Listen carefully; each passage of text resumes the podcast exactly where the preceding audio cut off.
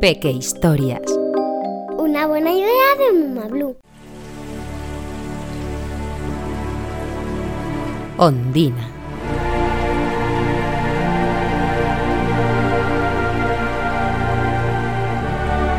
En lo más profundo del bosque de los susurros, al borde de un camino casi devorado por completo por ortigas y espinos, brota un manantial de agua fresca. La fuente forma un estanque de color turquesa del que beben las raíces de cientos de flores silvestres. Parece un lugar salido de un mundo mágico, y en realidad así es, pues bajo la superficie de límpidas aguas habita un ser solitario y misterioso, Ondina. Hubo un tiempo en el que el camino que conduce al estanque de Ondina no estaba invadido por la vegetación. Era un sendero despejado que servía de ruta a excursionistas, pues discurría por entre algunas de las zonas más bonitas del bosque de los susurros. La pradera irisada, el molino encantado, las cascadas de plata o el puente de la alegría. Al principio era un camino desconocido por casi todo el mundo, pero poco a poco se fue llenando de excursionistas. Primero unos pocos, después algunos más. Al final, auténticas riadas de gente inundaban el lugar los fines de semana. El estanque de Ondina se encontraba al final del camino. Las aguas del manantial eran tan refrescantes que los excursionistas aprovechaban para tomar allí un descanso, montaban un picnic y en los días de calor se daban alegres chapuzones en las pozas. Al principio, cuando aún los visitantes eran pocos, Ondina los miraba con curiosidad desde el fondo del estanque. A veces acariciaba los pies de los niños y les hacía cosquillas. Como Ondina se sentía muy sola, le gustaba escuchar sus risas de vez en cuando. Pero con los excursionistas no solo llegaron los niños y las risas, también llegó la destrucción.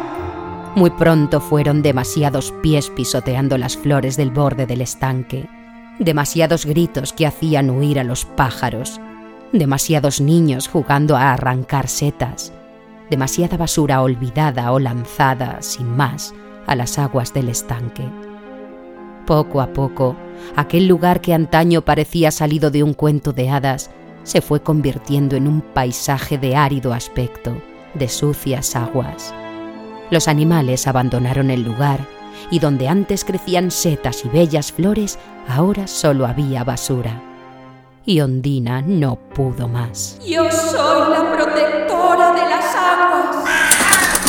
Al gritar estas palabras, Ondina pasó de ser una criatura dulce y risueña a convertirse en un ser malvado y tenebroso.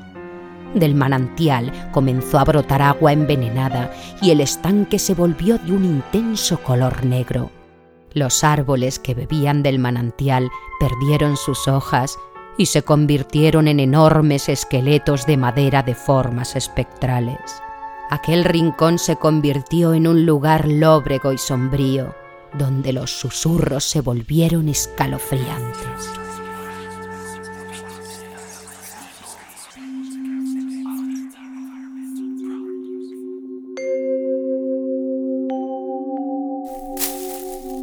Cuando regresaron los excursionistas, quedaron absolutamente desolados. ¿Qué ha ocurrido aquí? Todo está muerto. ¡Qué pena! Era un lugar tan bonito. Marchaos. Fuera. Abandonad este lugar. ¿Habéis oído esas voces? Sí, vámonos de aquí. Este lugar está maldito. Abandonad este lugar. Yo soy Los excursionistas se fueron, espantados, y nunca más nadie se atrevió a acercarse al manantial de Ondina.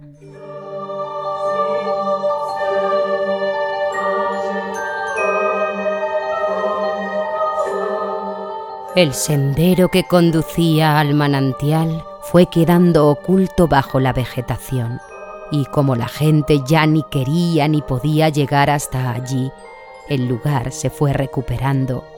Volvió a crecer la hierba y brotaron las flores, regresaron los animales, aparecieron los hongos. El agua del manantial volvió a borbotear con alegría y el estanque recuperó el color turquesa. Bajo su superficie, Ondina volvía a ser una criatura dulce y solitaria, un espíritu encargado de cuidar las aguas de los bosques. Yo soy la protectora de las aguas. Te gustará saber que las ondinas son un tipo de ninfa protectora originaria de la mitología escandinava y germánica. Son espíritus de agua dulce y están encargadas de proteger ríos y lagos y de mantener a salvo la naturaleza. Son seres amigables, pero cuando son desafiadas se convierten en despiadados espíritus capaces de causar estragos. Existen distintas leyendas que tienen a Ondina como protagonista, historias antiguas en las que la ninfa cae en desgracia siempre por enamorarse de un hombre. En esta pequeña historia hemos preferido destacar su condición de protectora de la naturaleza, porque estamos seguros de que tú tienes mucho más interés en la protección del medio ambiente. ¿A que sí? La acción humana es la principal responsable de la destrucción de los ecosistemas del planeta. Si queremos seguir disfrutando de la naturaleza, debemos ser cuidadosos con ella. Los niños como tú también pueden contribuir enormemente, por ejemplo reciclando, reduciendo el consumo de objetos de usar y tirar y haciendo un uso responsable de recursos como el agua. También puedes contribuir mucho al cuidado del medio ambiente cuando vas de excursión. Evita salirte de los caminos para no pisar animales y plantas. No arranques flores. Intenta no subirte a los árboles. Evita hablar muy alto o gritar para no molestar a los pájaros y otros animalillos no caces insectos y sobre todo lleva una bolsa para guardar tu basura. Así ayudarás a las ondinas a mantener el equilibrio de los entornos naturales. Una idea de Muma Blue, la marca de cuentos personalizados más guay.